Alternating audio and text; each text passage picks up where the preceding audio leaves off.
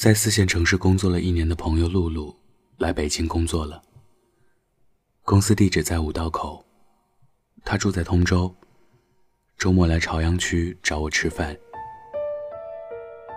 在 A 镇长大，在 B 城上学，来 C 市工作，在回龙观租房，在五道口上班，在东城区过周末。类似于这样的排列组合，你在北京的大街上随随便便找几个人问，都有很多种结果。露露在地产中介那里找的房子，被骗了一次押金后，租到了这间不到十五平米的隔断间。一个房子八个房间，平时关着门，和室友之间有挥之不去的疏离和陌生感。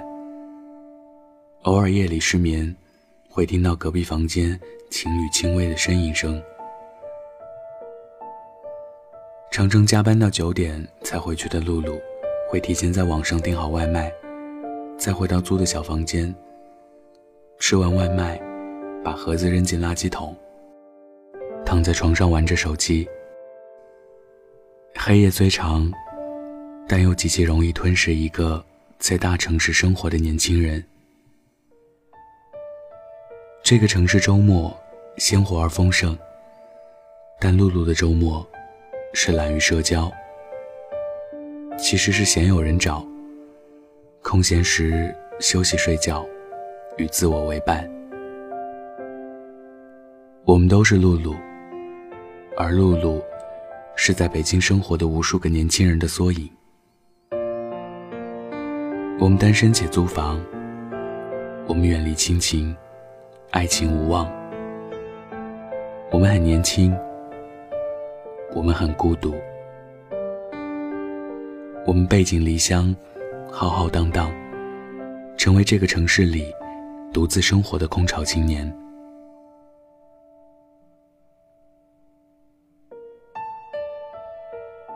何为空巢青年？知乎上有个总结：无人与我立黄昏。无人与我粥可温。段子手们把这种情景具象化，比如，我最好的朋友是 Siri，我的安全感来源于充电宝，以及我一周最多的时候吃了五次黄焖鸡。空巢青年大多只离开家乡和父母，在大城市租房独居的单身年轻人。他们中，有些背井离乡，独自在外打拼，与亲朋好友联系减弱，成为一个个孤岛。露露来北京前，我跟她说，最好只带一个行李箱。这便是空巢青年的生活法则。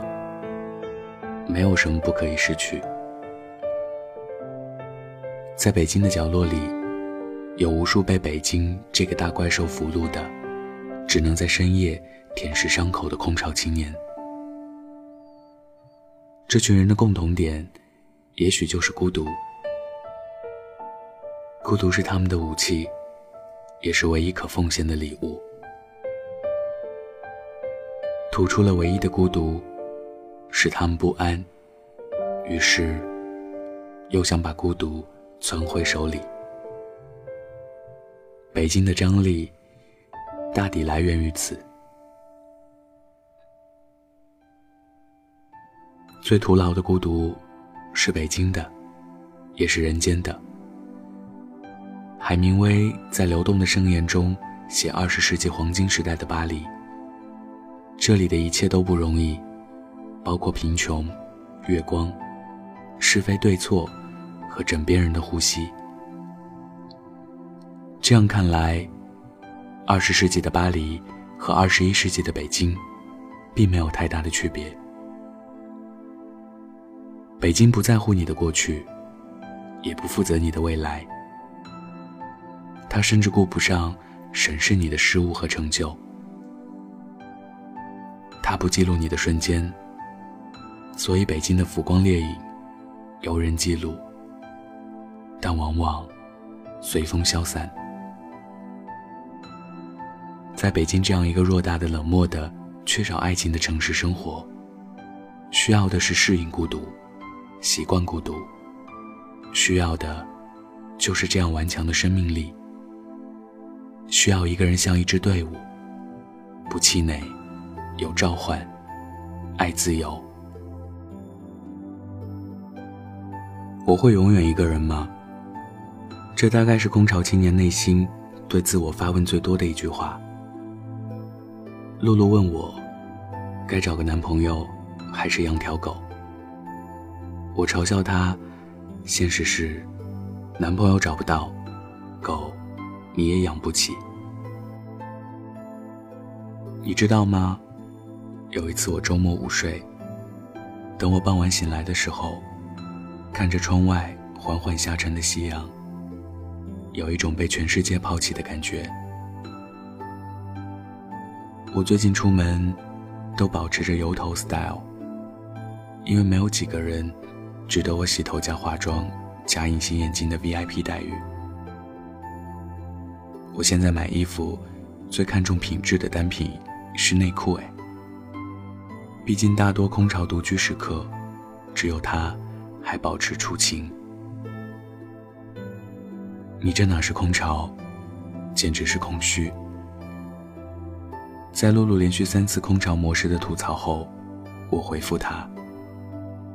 然后我就想到了自己刚来北京的那一年，因为不适应一个人的节奏，一开始会在房子里给很多朋友打电话，说北京真大，北京真精彩。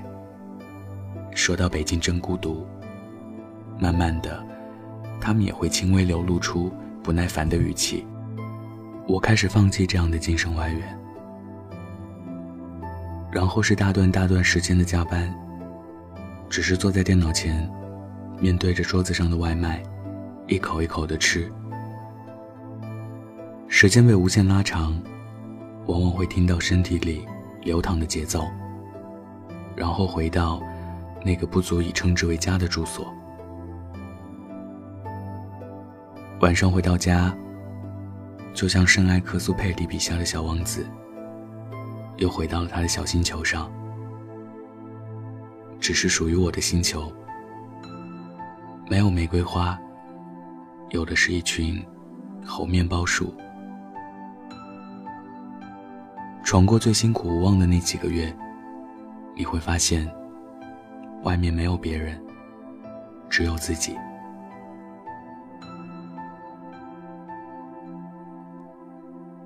当孤独变得很具体的时候，眼前的苟且会让人渐渐忘记诗和远方，甚至会忘记我们是怀抱着多么金贵的理想来到这里。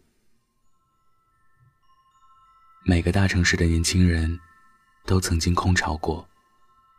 每个空巢青年的背后，都有空巢老人。梦想，只有一个。在城市里拥有一个家。北京不会给我们每个进城的青年留一套房子，但留下的是一个奋斗的空间，公平竞争的环境。在家乡的四线城镇，没有人知道 O to O、P to P，家长们也不允许我们做一个 drama queen。一旦想起家乡，那永远混乱的交通路灯和十字路口，和为了一个事业单位小小的闲职，奔走数十次送礼，你就会永远淹没在小城市的规则里了，如一潭死水。因为你青春正盛，你觉得你很大，家乡已经容不下你，必须到一个大的世界硬碰硬。因为你不要安稳。要兴奋，因为你不要舒服；要剧烈，因为你要像一个万花筒一样，永远神奇莫测。每一次，都不一样的世界。走得太辛苦，你会差点忘记了，你为什么会选择跋山涉水走到这里，成为新闻上报道的空巢青年。其实自己想要的，只是很简单的两个字：梦想。葡萄牙诗人费尔南多·佩索阿曾这样说：“乡村的黎明令我喜欢，而城市的黎明好坏掺杂，因而更令我喜欢。一种更大的希望，给我带来微微的苦涩；一种远离现实的乡愁味道。乡村的黎明是存在。”而城市的黎明，是希望。我们站在东方新天地的顶楼上，望着这个光华交汇的城市。我跟露露说：“其实《桃花源记》有另外一个结局，是一个唐代人写的。武陵人回来后，并没有去禀告太守，他发现了桃花源的事。”他也并没有记住通往桃花源的路。他就是从桃花源里带回来一株桃花，种在自己的院里。然后，桃花就长成了桃树，因而，他也拥有了属于自己的一片桃花源。我太喜欢这个故事，因为那时的人还有时间去想象另外一种结局。这个结局，有一种自我成长的美，格外有心城之外的力量。这个故事，给空巢青年们一种新的结局。我们期待的不是成功，而是成长。所以，帝都市的生活准则是：尽情摇摆，野蛮生长。是的。在北京，谁也救不了谁，谁也不爱谁。谁都在嗷嗷求生，彼此热络，却无暇顾及。然而又能怎样呢？青年们依然爱着，依然活着。过了一周，我收到了露露发来的微信。过了几个月混吃等死。寂寞的要老命的日子，我决定开始自己享受这个城市。我知道他刚刚拒绝了父母为他在家乡找的某个事业单位的闲差，也拒绝了家里介绍的镇上某富二代的相亲。他说：“妈妈，对不起，我还想再拼两年。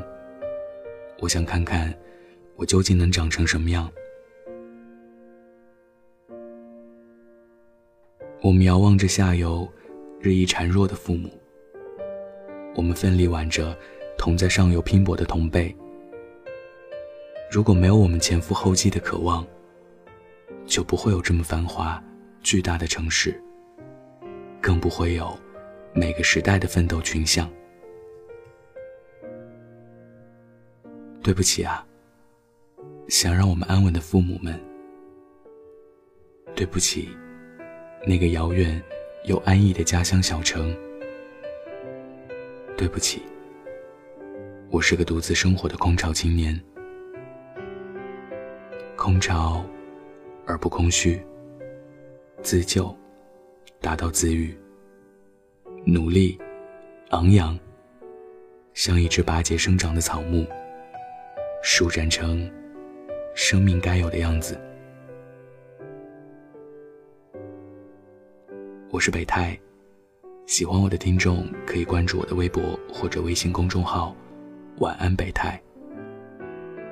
今天分享的故事来自于七天路过。晚安，记得盖好被子哦。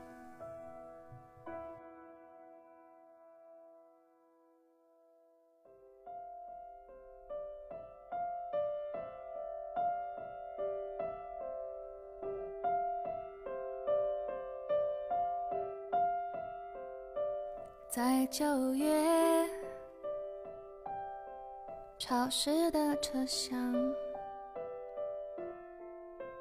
你看着车窗，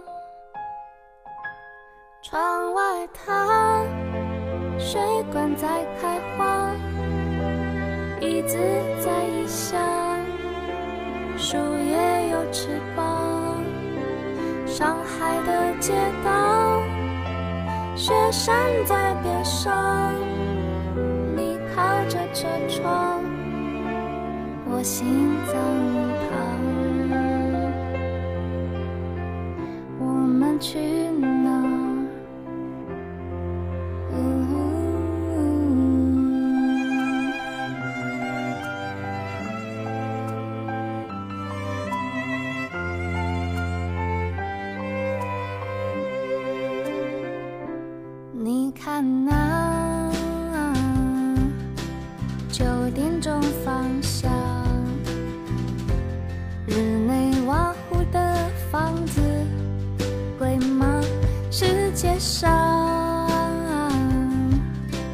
七千个地方，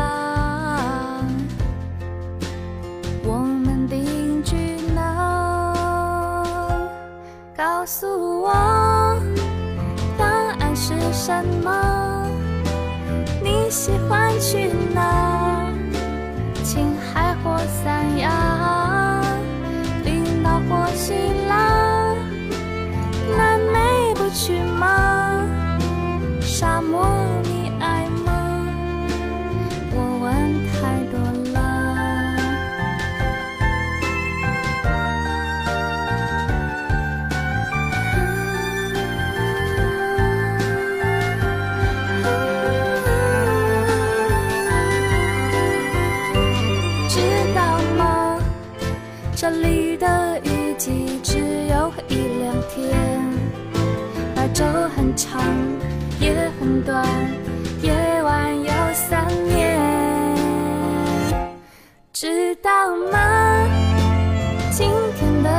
息说一号公路上那座桥断了，我们还去吗？